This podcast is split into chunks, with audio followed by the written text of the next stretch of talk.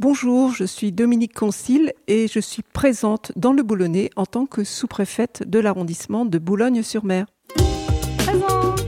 Présente. Présente. Présente. Présente. Et présente ici Présente. et là-bas. Tellement présente. Et présente. Bonjour à toutes, bonjour à tous. Et bienvenue aujourd'hui dans le podcast Présente, saison 2, épisode 2. Mon invité d'aujourd'hui est Dominique Concile, sous-préfète de Boulogne-sur-Mer, qui m'a fait l'honneur de m'accorder son temps et sa confiance en acceptant de me recevoir dans ses bureaux de la sous-préfecture, en haut de la Grande Rue pour les Boulonnais. Est-ce que vous connaissez Madame Concile Est-ce que vous savez quel est son rôle en tant que sous-préfète? Oui? Non? Pas bien? Et pourtant, nous parlons d'une des fonctionnaires les plus gradées de notre territoire, chargée avec son équipe de représenter l'État, de mettre en œuvre les politiques publiques et de gérer nombre de missions administratives réglementaires. Tout ça correspond à des actions très concrètes ayant un impact direct sur les projets locaux, économiques et sociaux. Investissement, emploi, sécurité, autorisation ou aide dans les démarches administratives des particuliers, entreprises, élus. C'est pour le moins une évidence que Madame Concile est une femme présente sur la côte d'Opale telle que nous l'entendons ici. Elle est pourtant, elle aussi, assez peu connue et il m'a semblé important de lui proposer d'investir notre petit espace sonore afin de vous la donner à entendre. Pour être sincère, comme vous allez peut-être le ressentir au début de notre entretien, j'étais un peu stressée. La peur de ne pas être à la hauteur, comme souvent, et aussi ma volonté d'aborder les questions qui me tiennent à cœur sans savoir dans quelle mesure Madame Concile y serait réceptive. Mais la vérité, c'est que j'ai appréhendé pour rien, car il se trouve que j'ai ressenti vraiment beaucoup de respect, d'intérêt, de sincérité et de volonté de partage chez mon invité. Je vous laisse donc découvrir cet échange dans lequel nous évoquons le parcours de réussite exemplaire de Madame Concile au sein de la fonction publique jusqu'à sa nomination en tant que sous-préfète. Nous abordons aussi ensemble la question de l'évolution nécessaire de la visibilité des femmes pour laquelle Madame la sous-préfète agit au quotidien, vous l'entendrez, depuis le début de sa carrière et encore aujourd'hui, que ce soit au travers de petits pas, néanmoins indispensables, ou de soutien convaincu à des actions collectives en faveur de l'égalité. Je trouve sa parole à la fois inspirante et vigilante, et ça fait du bien de savoir qu'une telle personne est aux responsabilités pour nous sur le boulonnais depuis quelques années. Bonne écoute.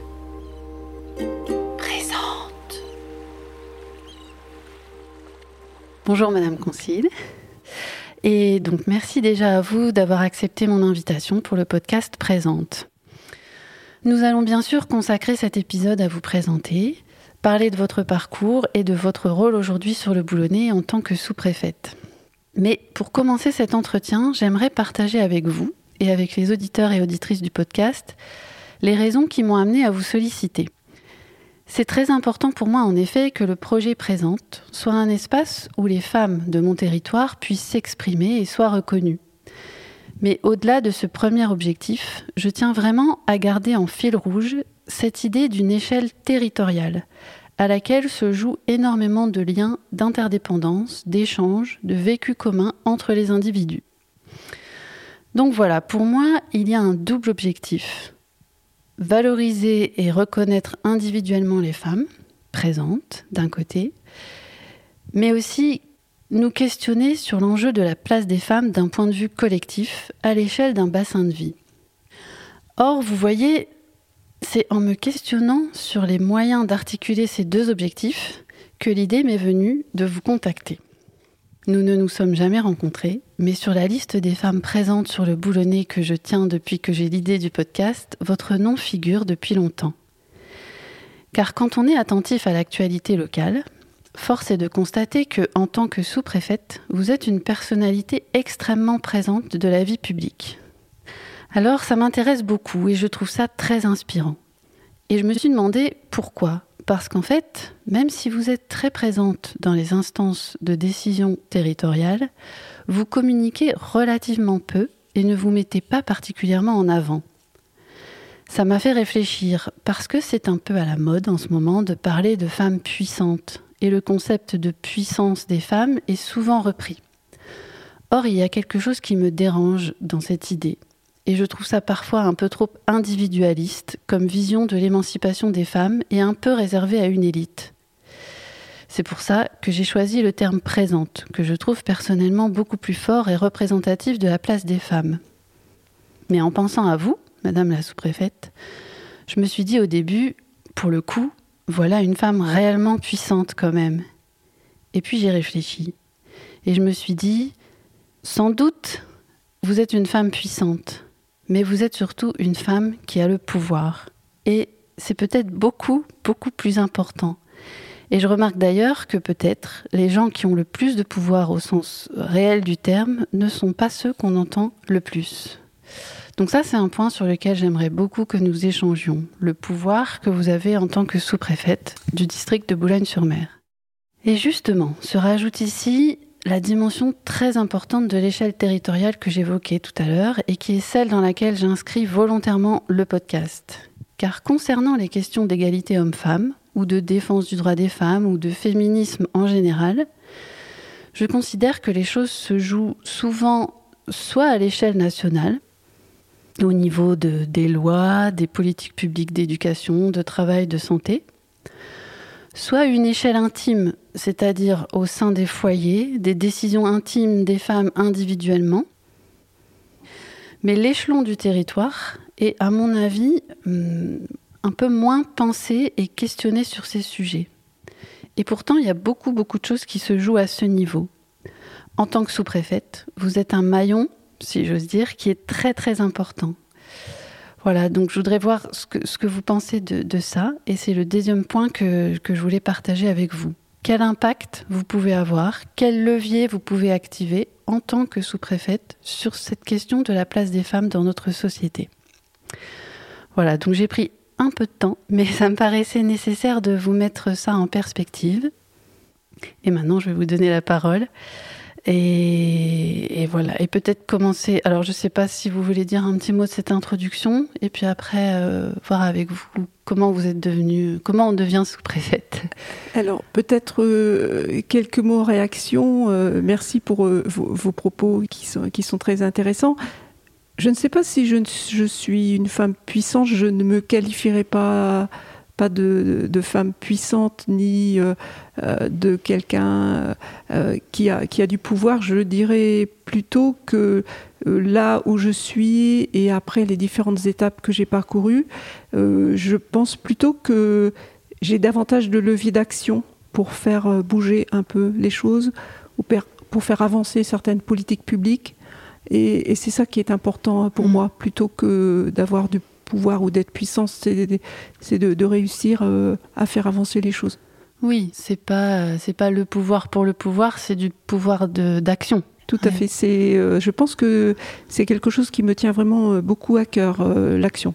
Je, je, je, je, je, tire beaucoup peut-être d'intérêt dans tout ce que je fais parce que c'est un métier, ce sont des fonctions plutôt qui vous permettent de voir localement le résultat de l'action que vous menez au quotidien.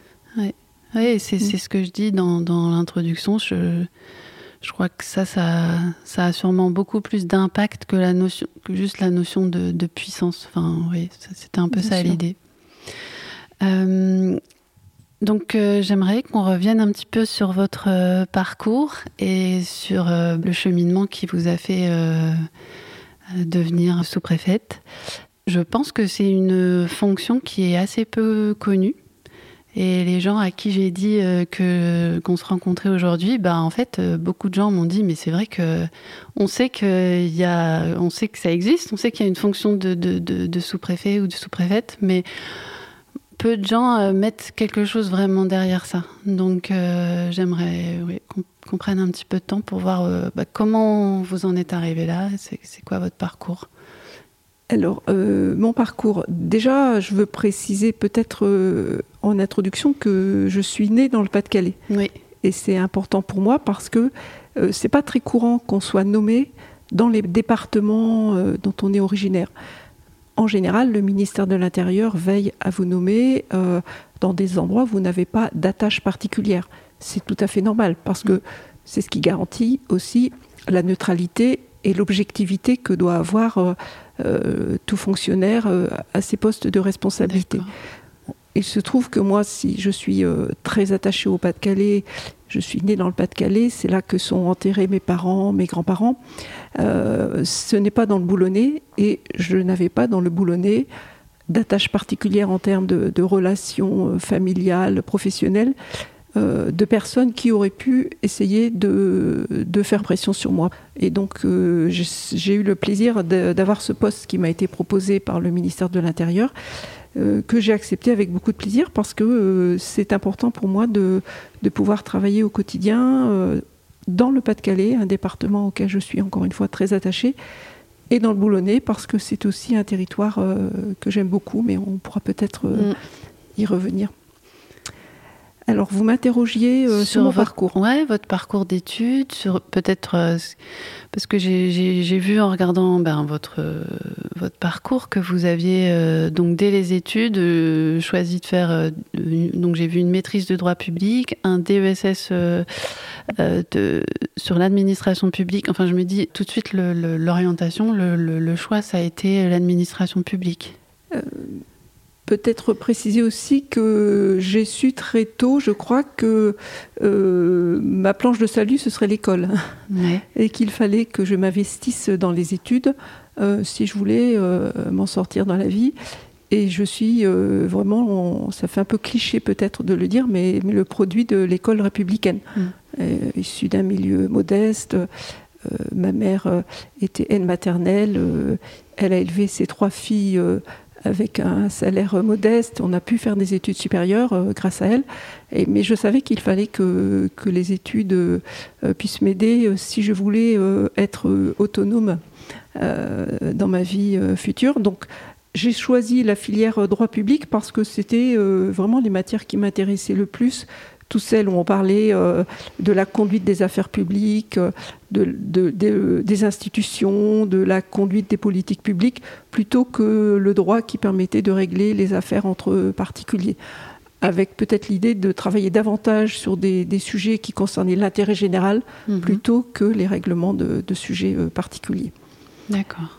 Et donc après mes études de droit public, euh, j'ai d'abord travaillé au sein du ministère de l'Éducation nationale dans un service qui s'occupait d'informations sur la formation professionnelle continue. Donc plutôt à destination des professionnels pour euh, parler du marché de la formation professionnelle continue et de l'organisation euh, de la formation. Et euh, donc après ces quatre années au sein du ministère de l'Éducation nationale, j'ai passé un concours pour intégrer le ministère du Travail et de l'Emploi.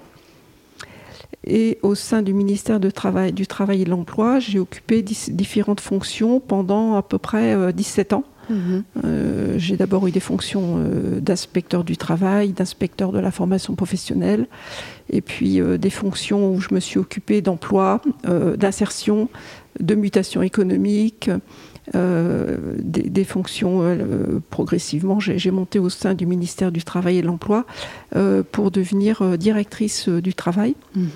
Euh, et donc mon dernier poste au sein du ministère du Travail et de l'Emploi, c'était directrice du travail dans les Ardennes.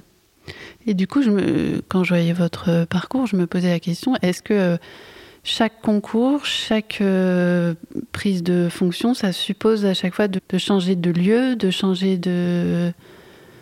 Alors la mobilité géographique, Ouais, euh, euh, comme beaucoup de femmes, j'ai attendu que mes fils soient grands pour m'engager professionnellement avec des mobilités géographiques. Dans ma première partie de carrière, je suis restée en Picardie. D'accord. J'ai fait différents postes en Picardie. Et mon dernier poste au sein du ministère du Travail était dans les Ardennes, euh, puisque là, mon, mes fils étaient quasiment Autonome. euh, autonomes euh, majeurs. Et donc, euh, directrice du travail dans les Ardennes, c'était le premier poste où euh, j'étais ce qu'on appelle célibataire géographique. Ça veut dire que pendant la semaine, vous travaillez et vous retrouvez votre famille le week-end. D'accord. Ça, c'est quand même un choix de. Enfin, c'est un vrai choix de, de vie. C'est un choix, mais quand on s'engage aussi dans une carrière professionnelle un peu prenante, avec des responsabilités, c'est pas toujours simple non plus de devoir euh, gérer au quotidien euh, les affaires familiales, les affaires, euh, la logistique du, foyer. Le célibat géographique, parfois pour les femmes, c'est aussi un moyen de s'investir professionnellement et d'être à fond dans son travail en semaine. Et puis le week-end, de retrouver sa famille. Donc c'est prévu en fait, c'est prévu par l'administration pour. Euh, c'est pas prévu par l'administration, c'est euh, si vous souhaitez euh, vous engager professionnellement et, et, pouvoir progresser dans votre carrière, il faut pouvoir bouger aussi géographiquement. Donc pour bouger géographiquement, quand on a un conjoint, des enfants. Donc ça, veut dire un, logement de fonction. voilà un logement de fonction ou un logement que vous louez. Hein. Quand j'étais directrice du travail, euh, je louais un appartement euh, pour pouvoir assurer mes fonctions à Charleville-Mézières. Mhm. D'accord. mais donc c'est une, euh, un département très très attachant, les Ardennes, et j'ai beaucoup apprécié de travailler dans les Ardennes puisque c'était au moment de la crise économique de 2008. les Ardennes, c'est un département industriel, un département qui a été très très impacté par la crise économique. Et à l'époque, il y avait beaucoup d'entreprises de forges, de fonderies euh, qui étaient soumises à des plans sociaux, à des réductions d'effectifs. Et, donc c'est parce que j'ai travaillé dans ce département aux côtés d'un préfet très engagé pour défendre l'emploi, les entreprises, que, j'ai pu euh, comprendre l'intérêt des fonctions euh, de préfet, de sous-préfet. Et c'est suite à ce poste dans les Ardennes que j'ai postulé au sein du ministère de l'Intérieur. Et donc j'ai quitté le ministère du Travail et de l'Emploi pour prendre un premier poste de sous-préfète euh, en Moselle. Et là, euh, bien sûr, je n'ai pas eu le choix de l'affectation géographique, mhm. euh, mais c'était une première expérience très très intéressante aussi en Moselle. Premier poste de sous-préfète. Et, et, ça, c'était en 2011. Et puis ensuite, j'ai enchaîné différents postes au sein du ministère de l'Intérieur sous-préfète euh, d'arrondissement euh, en Bretagne, euh, ou secrétaire général au ministère de l'Intérieur en Aveyron. Mhm. Et j'ai pas mal bougé effectivement entre la Moselle, le Finistère, l'Aveyron, mhm. les Côtes d'Armor, Paris, Boulogne, voilà, différents postes, puisque la fonction de sous-préfète fait que vous devez progressivement prendre différents postes pour progresser dans votre parcours professionnel. Et, vous ne restez pas forcément euh, très très longtemps sur le même poste pour toujours garder aussi euh, une certaine objectivité, neutralité par rapport au territoire où vous devez des travailler. acteurs locaux, d'accord. Ok. Donc c'est ce que j'entends quand vous dites euh, que vous, êtes, vous avez quitté le ministère du, du Travail et, parce que vous étiez avec un, vous avez mesuré l'impact de la fonction de préfet, c'est ce que vous disiez tout à l'heure, c'est cette notion de, de capacité d'agir et de capacité d'avoir de, des leviers sur le, bah sur le, la vie des gens, sur la vie d'un territoire. Disons que ce qui est intéressant dans cette euh, fonction de, sous-préfet, euh, d'abord, c'est qu'il y a une grande diversité euh, des, tâches et des activités que vous pouvez avoir. Vous êtes amené à rencontrer des personnes très très différentes, euh, qu'il s'agisse de chefs d'entreprise, d'élus, puisqu'on mhm. travaille beaucoup avec les maires quand on est sous-préfet. Mais c'est aussi des responsables d'associations, c'est aussi des personnes qui peuvent venir en sous-préfecture, par exemple au guichet numérique, euh, c'est aussi des personnes que vous rencontrez quand vous avez des, manifestations patriotiques. Donc il y a une grande diversité euh, euh, de personnes différentes que vous rencontrez. Et puis vous pouvez essayer d'agir sur une grande variété aussi de politiques publiques. On n'est pas monopolitique publique par rapport à d'autres fonctionnaires. Nous, on est vraiment des généralistes quand on est, sous-préfet. Et, donc, à quoi ça sert un sous-préfet? On a vraiment, euh, on intervient sur une grande diversité de politiques publiques. En fait, le sous-préfet, c'est le, c'est le représentant, enfin si on le dit vite, c'est ça, c'est le représentant de, de l'État sur un territoire et donc le garant de l'application, vous me dites hein, si je dis des bêtises, sur- le garant de l'application de, des politiques publiques sur un territoire. Euh, tout à fait. Alors, très concrètement, qu'est-ce que ça veut dire Euh, D'abord, il faut dire qu'on ne vient plus en sous-préfecture euh, pour faire des formalités administratives, des, des papiers comme on le faisait précédemment. Puisqu'aujourd'hui, par exemple, pour le permis, la carte d'identité, le passeport, ça se passe dans certaines mairies. Mm. hein, et, et ce n'est plus en sous-préfecture. En sous-préfecture de Boulogne, nous avons une particularité.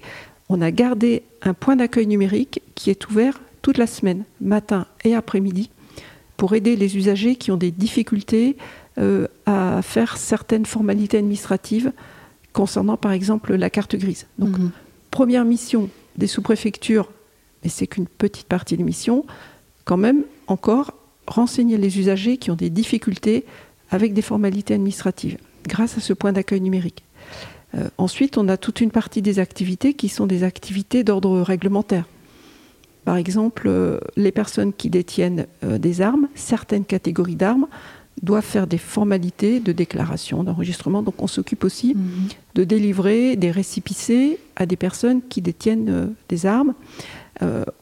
Sur les activités réglementaires, c'est moi aussi qui signe. là, ça va pas faire euh, euh, peut-être plaisir à certains, mais c'est moi qui signe les suspensions administratives de permis. Mhm. Et malheureusement, j'en signe beaucoup trop. On s'occupe aussi euh, de, des établissements qui reçoivent du public. Vous savez que les types d'établissements qui reçoivent du public doivent avoir des euh, doivent déposer des dossiers. Il y a des commissions administratives, donc c'est aussi suivi par la sous-préfecture. Donc tout ça, c'est des euh, des procédures réglementaires qui sont mises en œuvre par la sous-préfecture. Euh, donc c'est une part importante de l'activité. Et puis l'autre part importante de l'activité de la, du sous-préfet et de la sous-préfecture, c'est euh, de, de mettre en œuvre effectivement les politiques publiques. Donc concrètement, ça veut dire rencontrer les élus, les Mhm. maires, les présidents de communautés de communes, rencontrer les entreprises et voir avec eux comment on peut les aider, les accompagner dans leurs euh, différentes difficultés en lien avec l'administration. Très concrètement, ça veut dire que, que tous les jours, euh, on voit soit une entreprise, soit un maire, soit les deux, et, et souvent on vient nous voir parce que euh, on est confronté à une difficulté administrative. Mhm. Il faut reconnaître qu'on a une organisation dans notre pays administrative qui est, qui est relativement complexe, mais c'est aussi parce qu'on est une grande démocratie. Oui, hein. c'est ça. Dans les dictatures, c'est tout simple. Hein. Il n'y a qu'un seul décideur, ouais. c'est simple. Oui, oui. Donc, le rôle des sous-préfets, c'est aussi euh, d'essayer, euh, je crois, de, de dénouer euh, les fils de la complexité administrative. Et je crois que c'est une part importante de, de mon emploi du temps, euh, quels que soient les dossiers, et sur plein de politiques publiques différentes, essayer de régler les problèmes des entreprises et des maires quand ils sont confrontés à une situation complexe. Donc euh, là, comme ça, en, en vous écoutant, je me dis, euh, ça doit être à la fois passionnant et à la fois euh, très très prenant. Enfin, ça doit, ça doit vraiment être très intense comme, euh, Alors en même temps, euh, comme fonction. on n'est on n'est jamais seul, puisque euh, bien sûr on s'appuie sur les différents services de l'État, on s'appuie sur une équipe au sein Ouais. de la sous-préfecture. Il y a une équipe qui, est, qui est mobilisée, qui connaît bien le territoire, qui est habituée aussi à solliciter différents services de l'État pour nous aider. Donc une part importante de notre travail, c'est aussi de réunir les différents services de l'État pour réussir à trouver une solution au problème qui nous est posé.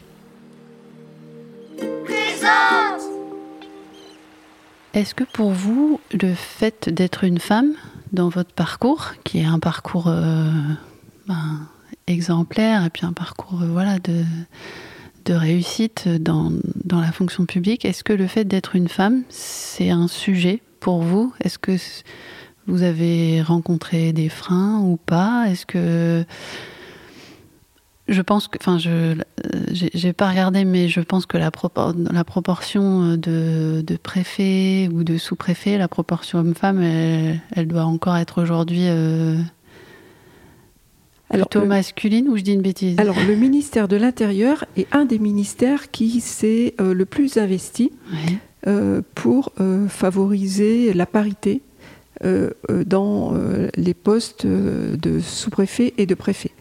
Alors aujourd'hui, il y a à peu près 30% euh, de sous-préfets qui sont des sous-préfètes. Euh, et donc il reste bien sûr encore des progrès à faire, mais il y a eu énormément d'actions menées par le ministère de l'Intérieur pour euh, que les différentes fonctions soient accessibles aux femmes et pour promouvoir les femmes au sein du ministère de l'Intérieur. Euh, il faut aussi préciser que on ne devient pas, ou très rarement, sous-préfet euh, à 25 ans. Mhm. Euh, en général, on est sous-préfet après une première carrière dans un autre ministère, et, et c'est une euh, deuxième partie de carrière qui est offerte aux fonctionnaires qui sont déjà expérimentés, et qui ont déjà eu des fonctions de responsabilité.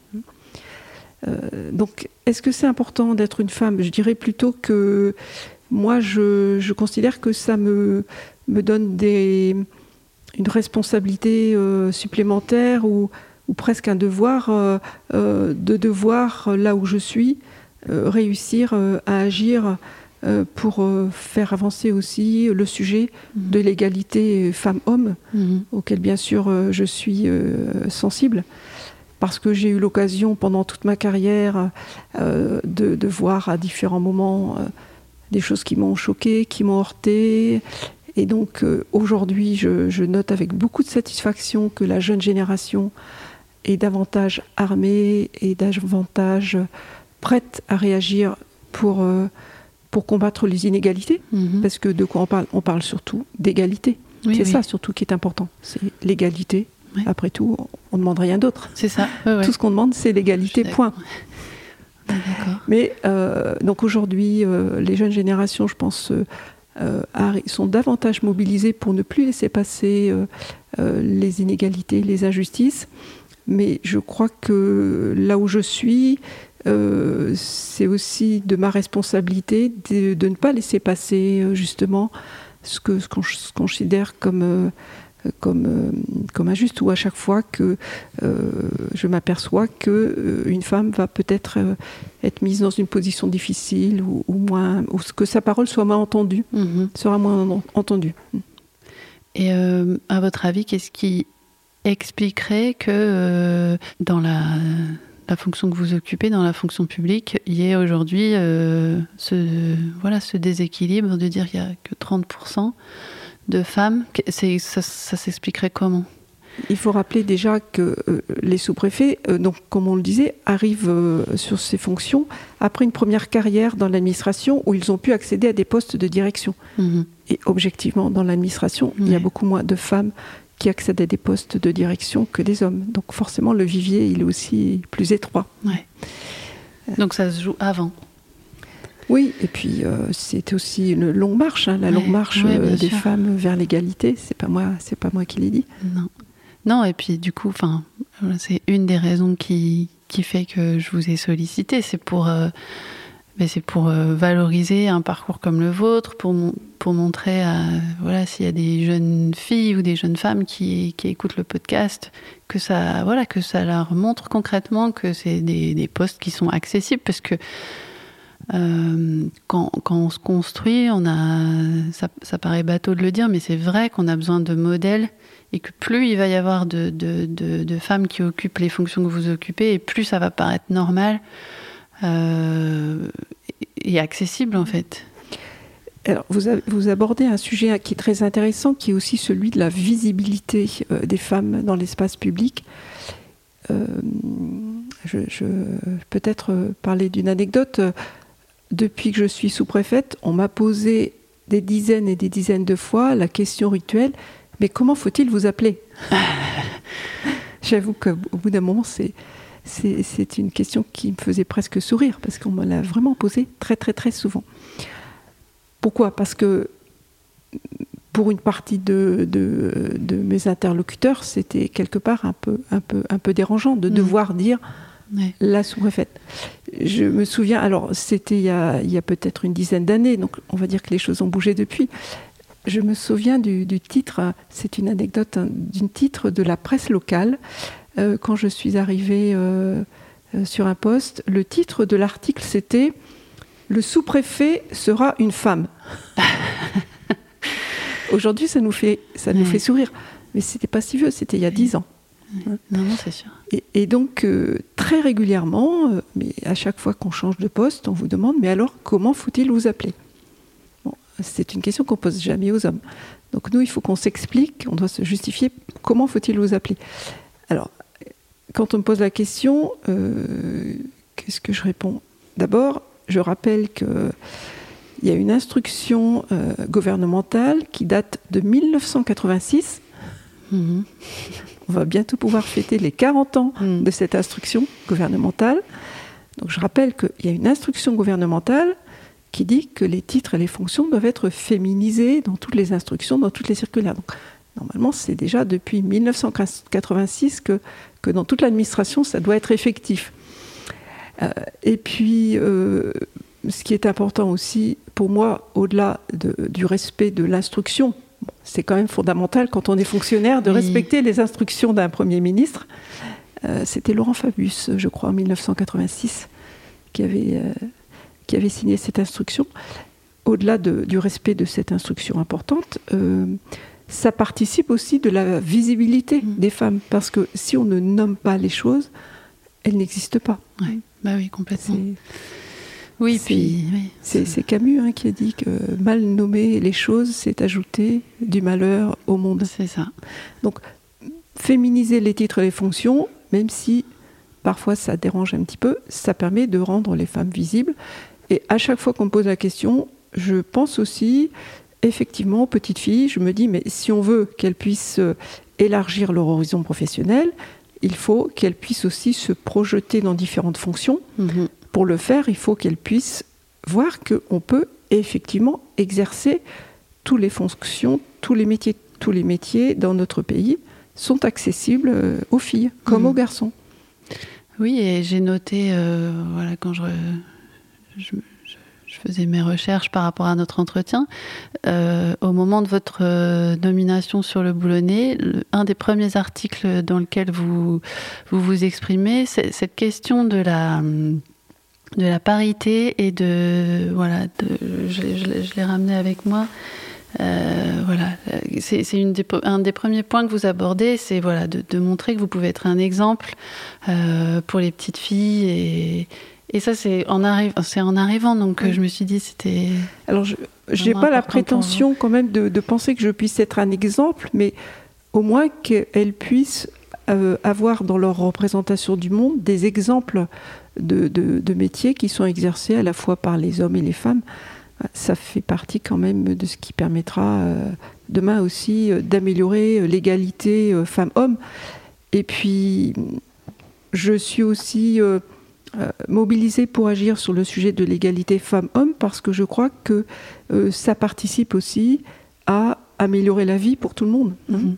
C'est parce qu'on progresse sur l'égalité femmes-hommes que les hommes aussi vont vivre mieux, que les petits garçons n'auront pas à supporter peut-être cette contrainte qui pèse sur leurs frêles épaules de devoir absolument d'être fort, d'être costaud. Voilà. C'est aussi très très lourd à porter Ah pour oui, les oui, petits oui, garçons. Tout à fait. C'est Oui. le, le rôle qu'on leur assigne dès le plus jeune âge. Ouais, je, suis- je partage euh, là-dessus, je partage votre euh, point de vue.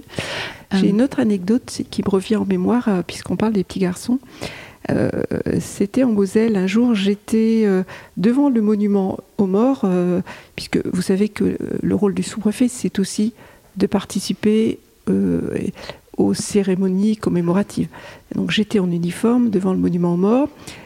après la cérémonie, et un petit garçon m'a demandé Mais alors, euh, sous-préfète, ça veut dire que, que ton mari, c'est le préfet Alors j'avais trouvé ça très très drôle parce que c'était un, un mot d'enfant, un petit garçon de moins de 10 ans. Et, et je lui avais répondu que, en fait, euh, mon mari, pendant que j'étais en train de travailler en uniforme, il était à la maison en train Mhm. de préparer le repas. mhm. Ça l'avait un petit peu, un peu surpris. Mais après, euh, j'y ai réfléchi, je me suis dit, mais très jeune, il a quand même intégré euh, deux choses. Que euh, sous-préfète, ça veut dire qu'une une femme est forcément à un poste inférieur et que par ailleurs, elle a, elle a un mari euh, qui, Ouais. euh, qui est plus important, qui a des fonctions plus importantes. Enfin, c'était, c'était intéressant. Assez révélateur, oui. Par rapport à, au-delà du, de la notion d'exemplarité, par rapport au vécu concret, quotidien, euh, quand on voit sur, euh, enfin, quand, moi je regarde la presse et tout ça, que je suis l'actualité, euh, du coup, vous êtes souvent la seule femme, enfin, vous êtes souvent entourée de beaucoup d'hommes, que ce soit des élus ou des chefs d'entreprise. Du coup, ça, c'est à, à gérer au quotidien. Est-ce que c'est c'est c'est un sujet, c'est quelque chose qui Alors effectivement, dans l'arrondissement de Boulogne, nous avons euh, 74 communes et il y a 7 femmes maires. Mm. Euh, alors je ne dirais pas que c'est c'est pas une difficulté particulière euh, pour moi, c'est le fait d'être une femme. S'il y a beaucoup d'hommes euh, dans certaines réunions, il faut parfois de temps en temps euh, rappeler. euh, rappeler euh, les bonnes pratiques, les, bonnes- les bons usages. Il y a certains milieux professionnels qui sont très très très masculins. ouais. Je pense au métier de la pêche, par exemple. Euh, oh, il y a très très peu de, de femmes euh, dans ce secteur-là. Parfois, il, il faut, il faut essayer aussi de, de, de rendre visibles euh, les, les petites discriminations du quotidien ou les petits comportements sexistes qui peuvent passer inaperçus sinon. Mm.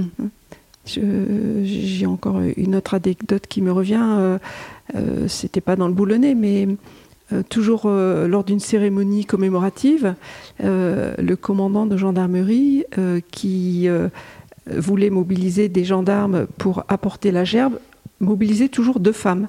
Mhm. Et je lui avais dit, mais pourquoi ce sont toujours deux femmes qui sont mises à côté du monument pour porter les gerbes? Il m'avait dit, mais c'est quand même plus joli de mettre deux Ah. femmes gendarmes.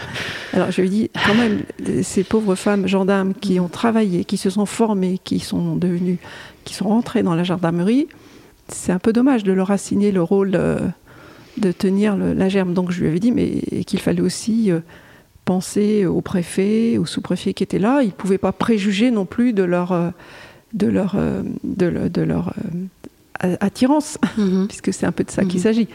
Et donc il, m'avait dit, bon, c'est vrai. Donc il avait veillé ensuite à mettre un peu de parité dans le sujet. De temps en temps, il faut essayer de, de rappeler un peu, Oui, et puis je de pense décrypter la- les comportements. avec votre fonction, je pense que ça vous permet de, bon voilà, parfois par petites, euh, par petites touches, par petites euh, remarques comme ça, de, de- de pointer des choses et de nommer les choses comme vous dites. Et c'est pour ça que c'est important d'avoir euh, des, des femmes à ces positions-là aussi. Et puis, je pense qu'on est aussi tous héritiers Ah de notre éducation et que euh, de notre, dans notre inconscient, hein, on répète aussi Mm. beaucoup euh, euh, ce qu'on a appris. Donc, beaucoup de peut-être de parfois de propos ou de comportements sont, sont complètement inconscients. Je voudrais en venir plus précisément sur le, le sujet du territoire de, de Boulogne, parce que bah, vous disiez tout à l'heure que vous avez eu des fonctions dans différents territoires. Donc déjà, peut-être avoir votre regard sur, euh, sur le Boulonnais euh, par rapport à d'autres territoires. Alors, c'est une question L'image que vous en aviez Alors, peut-être avant d'arriver et comment est-ce qu'elle a évolué ou pas? Alors, je connaissais euh, déjà un peu le Boulonnais parce que c'est aussi euh, un endroit où je venais quand j'étais enfant euh, et j'ai d'excellents souvenirs euh, sur le littoral euh, euh, du Pas-de-Calais, euh, qu'il s'agisse d'Ardelot, euh, d'Équien-Plage, euh, euh, des souvenirs de, de bonheur, d'enfance, tout simplement, euh, de jeux sur le sable avec euh, mes sœurs. Euh, et donc, c'est un, un arrondissement euh, euh, qui a beaucoup, beaucoup d'atouts. Euh, alors, il faut dire que je suis arrivée au moment de la crise du Brexit. Donc, ça a été aussi une part importante de mon activité de, de voir comment on pouvait accompagner au mieux les pêcheurs et puis toutes les entreprises qui tournent dans la filière des produits aquatiques. Mais hum, pour moi, c'est un, arrondissement où il y a beaucoup, beaucoup d'atouts. Une, une population aussi qui a peut-être un peu plus de difficultés économiques euh, qu'ailleurs, mais en même temps, euh, des jeunes qui ont des talents, des jeunes qu'il faut aider, encourager, à qui il faut donner euh, confiance. C'est peut-être une des choses que je retiens le plus. Je, je me dis que il faut qu'on arrive à donner aussi confiance aux jeunes et à leurs parents pour qu'ils se projettent dans l'avenir, pour qu'ils aient confiance dans les études, dans leurs possibilités euh, demain de, de réaliser leurs rêves, tout simplement. Mhm. C'est peut-être que euh, on, a, on investit un peu moins dans les études ici que dans d'autres euh, régions que, dans lesquelles j'ai pu travailler. C'est dommage parce que on est aussi un territoire où il y a des acteurs économiques de premier plan euh, qui investissent, euh, qui proposent des emplois intéressants. Donc on a besoin aussi de donner confiance euh, aux jeunes. Ouais. D'accord. C'est cette, euh, idée d'un territoire qui aurait pas assez euh, confiance dans ses propres, enfin, au collectif, quoi, qui aurait pas assez confiance en ses propres euh, ressources, quoi. Par rapport à, du coup, encore à, ce territoire et ce que vous venez de dire, si on parle de la, question précise de la place des femmes sur le boulonnais, qu'est-ce que vous en diriez? Et puis après, je vous poserai la question de, justement, par rapport à toutes les politiques pour favoriser l'égalité homme-femme, pour lutter contre les discriminations, comment elles se déploient sur le boulonnais et quel levier vous avez euh, par rapport à ça? Moi, depuis que je suis euh, à Boulogne, j'ai rencontré euh, énormément de femmes engagées, investies, qui sont pleinement mobilisées dans leur activité, des femmes courageuses. Euh, il, y en a, il y en a vraiment euh, beaucoup euh, qui font un énorme travail. Peut-être qu'elles ne se mettent pas beaucoup en avant euh, et qu'elles ont un peu tendance, parfois, mais comme souvent les femmes, hein, de, elles ont souvent tendance à laisser les places de président, de, de directeur à leurs collègues masculins, alors qu'elles ont aussi les qualités. Mais souvent, les femmes, si on ne va pas les chercher, elles préfèrent laisser à d'autres euh, les postes les plus importants. Euh, c'est peut-être dommage, mais je pense que, la relève euh, arrive aussi et que les choses sont en train de, bouger.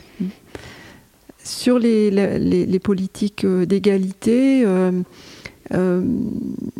j'essaye à mon niveau, à chaque fois que je le peux, d'essayer de, de- de faire progresser un peu le sujet de l'égalité femmes-hommes. Il y a un sujet qui, me tient à, cœur et sur lequel je pense euh, sur lequel plutôt j'aimerais euh, faire davantage. Euh, mais mais j'avoue je n'ai pas encore trouvé les bons leviers pour savoir comment je pourrais être utile. Je pense au sujet de la lutte contre les violences intrafamiliales, hein, qui sont une difficulté majeure dans le Pas-de-Calais et dans le Boulonnais. Comment euh, agir contre ces violences int- intrafamiliales, contre les violences envers les enfants, euh, les violences au sein de, de la famille c'est euh, c'est un sujet très important sur notre territoire qui est souvent lié aussi à des problématiques euh, d'alcool. Mhm. Donc je pense que là aussi, toute l'éducation qu'on peut faire dès le plus jeune, plus jeune âge, ça doit aider, mais il faut aussi penser aux, aux jeunes aujourd'hui, aux- à la population aujourd'hui. Donc je- je- j'avoue que je continue à, chercher comment, euh, comment réussir euh, à être plus efficace sur euh, ces politiques de lutte contre les violences intrafamiliales. Je voulais revenir sur, sur ça avec vous, sur ce que je disais en, en introduction, sur le fait que sur ces sujets-là, on aborde souvent les choses soit du point de vue législatif, le- les lois, les, décisions qui sont prises dans les ministères et tout ça. Donc, c'est voilà, des choses qui s'imposent euh, à tous. Euh, là, en ce moment, on, reparle malheureusement, enfin malheureusement ou heureusement, parce qu'en France, on tend à vouloir le protéger, mais on reparle de la nécessité de défendre le droit à l'avortement. Enfin, vous voyez, il y a, y a ce niveau de décision qui, voilà, qui s'impose, euh, qui s'impose. Et puis après, il y a ce que vous disiez, il y a le niveau intrafamilial. Euh, bon, là, vous, parliez des violences. Ça, c'est le niveau malheureusement extrême euh, des, in- des inégalités, si on peut dire. Euh, mais même sans aller jusque-là, tout ce qui est le, voilà, le partage des tâches, l'organisation familiale, les familles monoparentales, enfin, tout- tout- toutes ces choses qui se jouent au niveau intrafamilial, au niveau du foyer. Donc on, il me semble qu'on questionne euh, ces deux sujets et, qu'on questionne assez peu euh, l'échelon euh, du territoire. Et, ça, c'est quelque chose que je voulais partager avec vous parce que moi, le- l'idée du podcast, c'est ça aussi, c'est de dire un territoire, c'est un bassin de vie. Avec des liens d'interdépendance entre euh, voilà, les, habitants, c'est là où on vit, c'est là où on travaille, où chacun se fait soigner, euh, euh, fait garder ses enfants, etc. utilise les bâtiments publics. Et, donc, il y a- plein de, choses qui se jouent et qui sont, euh, j'ai l'impression, mais peut-être que vous allez me dire que, non, que c'est quelque part, euh, il y, a- des gens qui travaillent sur ces sujets euh, qui sont assez peu questionnés. Vous voyez, si je vous prends un exemple concret, là je suis en train de travailler sur, donc pour le podcast, sur une série spéciale liée à la thématique du sport, la place des femmes dans le sport, la pratique du sport.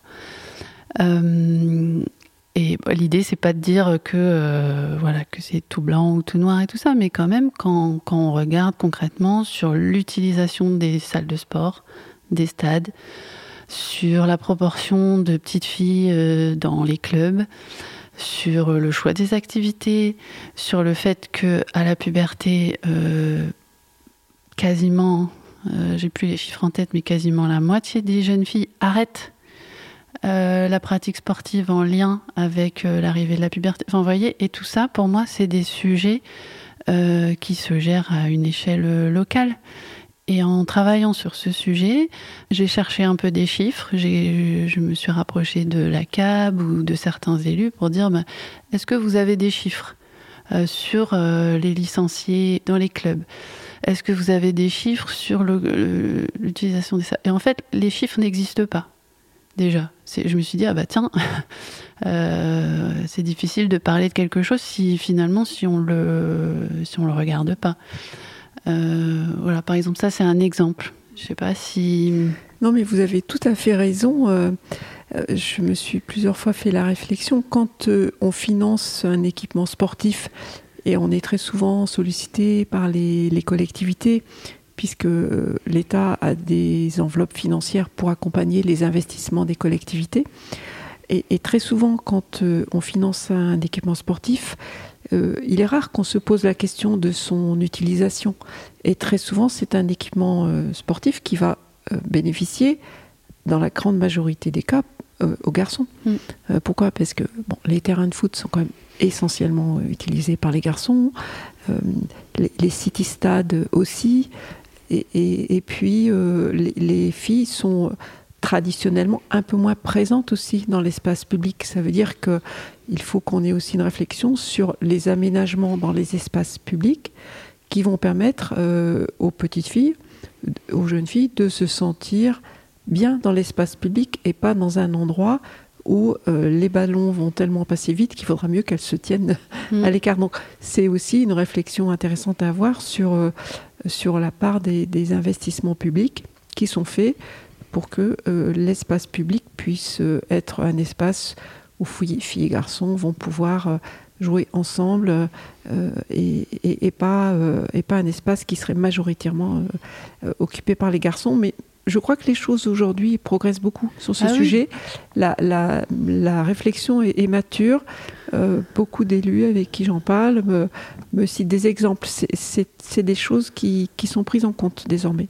Oui, oui, il y a, je, voilà, pour, m'intéresser à ce sujet, il y a, il y a des choses qui avancent. Euh, Aujourd'hui, euh, une élue comme Anne Leland, par exemple, à la ville de Boulogne, euh, elle se saisit du sujet, elle fait en sorte que l'équipe de foot féminine de l'USBCO, elle joue au stade de la Libé. Voilà, ça c'est un exemple, il y en a d'autres, mais n'empêche que je, me pose la question de savoir si localement, euh, il n'y a pas des, voilà, des, leviers à actionner sur des, choses qui sont vraiment de l'ordre de la, vie locale, ce qui serait relatif à la garde d'enfants, aux, soins, à la mobilité. euh, et abordée sous vraiment avec cette avec une volonté même un volontarisme d'égalité, de rétablir un peu l'équilibre. Alors, c'est quand même euh, une thématique qui est présente dans, beaucoup de politiques publiques. On peut citer par exemple les contrats de ville. Dans le cadre de la politique de la ville, euh, l'État signe des contrats avec euh, les communes qui ont un quartier politique de la ville et il est inscrit dans ces contrats que la thématique de l'égalité femmes-hommes, elle doit être prise en compte et que dans toutes les actions, on doit se poser la question est-ce que c'est une action qui va aussi euh, bénéficier euh, aux filles et, aux femmes? Donc c'est aujourd'hui demandé, euh, par exemple dans les documents contractuels qui sont signés avec les collectivités, et beaucoup de politiques publiques prennent en compte le sujet. Ensuite, dans votre question, j'entends aussi peut-être le sujet de, de l'action locale, et je partage avec vous l'intérêt de pouvoir aussi avoir des projets qui se montent localement. Alors, beaucoup de choses se font déjà hein, dans ah le Boulonnais. qu'il s'agisse de la cité éducative, qu'il s'agisse euh, des différentes politiques publiques qui sont menées euh, par la CAB ou par les autres euh, communautés de communes. Beaucoup, beaucoup de choses se font déjà. Beaucoup d'associations sont financées pour mettre en œuvre des actions locales. Peut-être qu'on peut encore progresser pour essayer de, de, mieux travailler en partenariat avec ces différentes associations euh, pour revenir sur le sujet des violences euh, intrafamiliales, beaucoup de choses se font déjà mhm. en matière de formation, de sensibilisation, de téléphone grand danger. Les, policiers, les gendarmes sont formés, les juges sont sensibilisés au sujet. Euh, mais peut-être peut-on encore avoir une réflexion collective pour, pour se demander comment tout ça peut produire davantage d'effets pour diminuer encore le nombre euh, de violences intrafamiliales. Présente.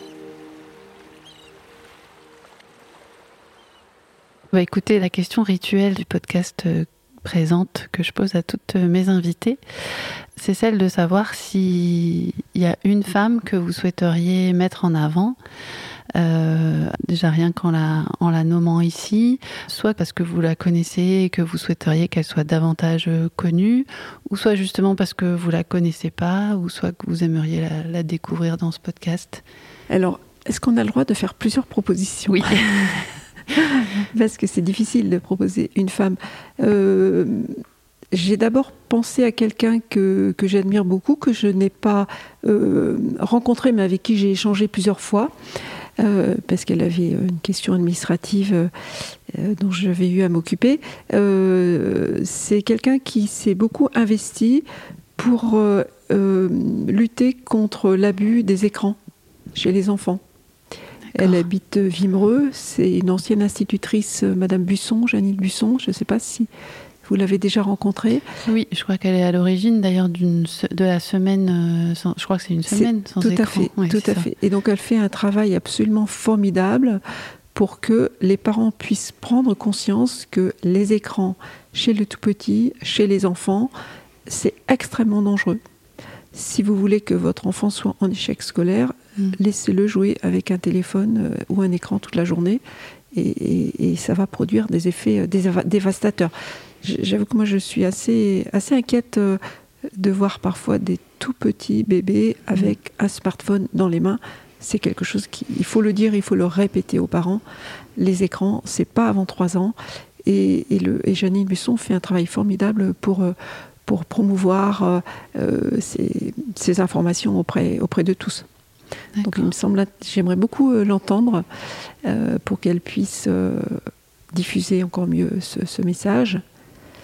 Et puis euh, j'ai pensé aussi à, une femme que je trouve formidable, qui travaille au commissariat de police euh, de, Boulogne, euh, qui a été filmée dans un reportage télévisé il n'y a pas très très longtemps. C'est cette femme qui est la, chef de l'équipe de nuit. Des policiers. Je n'ai pas vu le reportage en question, mais et, je vois du Et donc elle a eu cette citation qui a désormais fait le tour de tout le boulonnais en disant si l'alcool rendait intelligent, il n'y aurait que des prix Nobel ici. Donc c'est une phrase qui, qui est, qui est formidable. hein. Et, et- et donc cette policière, hein, qui se prénomme Charlotte, euh, je l'ai trouvée extrêmement euh, forte, engagée. euh, euh, enfin, et, et je me dis que c'est aussi important de, de faire euh, témoigner des femmes qui sont dans ces métiers difficiles euh, euh, du maintien de l'ordre. hein. Elles travaillent la nuit avec des hommes et en même temps, dans le reportage, on voit qu'elle sait faire face à des situations difficiles, euh, des situations de violence, qu'elle arrive à la fois à ramener le calme, tout en ne perdant pas non plus euh, son sens de l'humour, son humanité, euh, pour que les choses se passent de la meilleure manière possible. Donc c'est, je pense que c'est quelqu'un de très très intéressant. D'accord. Il y avait quelque chose de bon à tirer de ce reportage quand même. Et ben, cette euh, Oui, femme, cette cette policière, elle est formidable. Ouais. Je lui tire mon chapeau et je suis admirative de ce qu'elle fait. Et puis, j'ai j'ai rencontré il n'y a pas très longtemps euh, d'autres femmes. Alors, ça me ferait une troisième proposition, par contre. Allez-y, maintenant, mais Alors, euh, j'ai rencontré euh, euh, des- les, les dames qui travaillent euh, dans une association qui fait de la dentelle au, au fuseau. Je ne sais pas si vous voyez de quoi il s'agit. C'est une association qui veut poursuivre cette tradition boulonnaise très ancienne de faire de la dentelle avec des fuseaux. C'est extrêmement difficile et compliqué. Et, et j'ai rencontré euh, ces dames euh, à l'occasion d'une fête. euh, je crois que c'était la fête de la beurrière. Et et j'ai trouvé leur pratique très intéressante. Et puis, c'est des dames d'un certain âge. Et après avoir discuté un moment avec elles, je me suis dit qu'elles devaient avoir un, un sacré parcours de vie, ouais. qu'elles devaient avoir vu beaucoup, beaucoup de choses.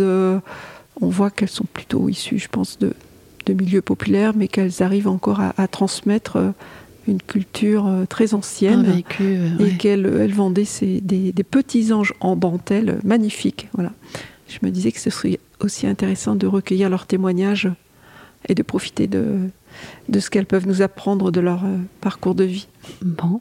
Eh Comme quoi le, le podcast a, a un intérêt. Enfin, oui, si, si je peux aller rencontrer toutes ces personnes et, et les mettre en avant. Alors ça et- fait beaucoup de travail pour vous par oui, contre. non, mais c'est tout le voilà, c'est tout l'objet de du projet. Et à chaque fois que je fais un épisode, eh ben souvent il n'y a pas une, mais plusieurs femmes présentes euh, à évoquer, et, et je trouve ça formidable en fait. euh, et c'est voilà, ça ça justifie euh, ça justifie le projet.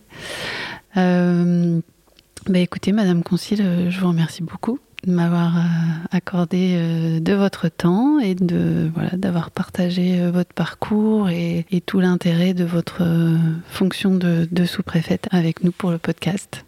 Merci à vous. Merci. Présente. Présente. Présente. Présente.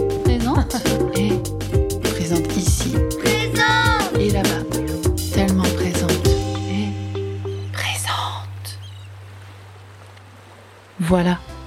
C'est la fin de cet épisode de Présente, le média sonore qui donne à entendre les voix des femmes de la Côte d'Opale. Un grand merci pour votre écoute d'aujourd'hui qui aura été, j'espère, agréable et inspirante. Si ça vous a plu, n'hésitez pas à partager cet épisode et aussi à me laisser un commentaire avec vos remarques ou vos suggestions pour faire grandir ce projet. À bientôt pour une nouvelle rencontre avec une belle et forte présence sur la côte d'Opale. Présente est un podcast de Cécile Dubreuil. Musique, montage et mixage sont réalisés par Renaud Attine de Bird.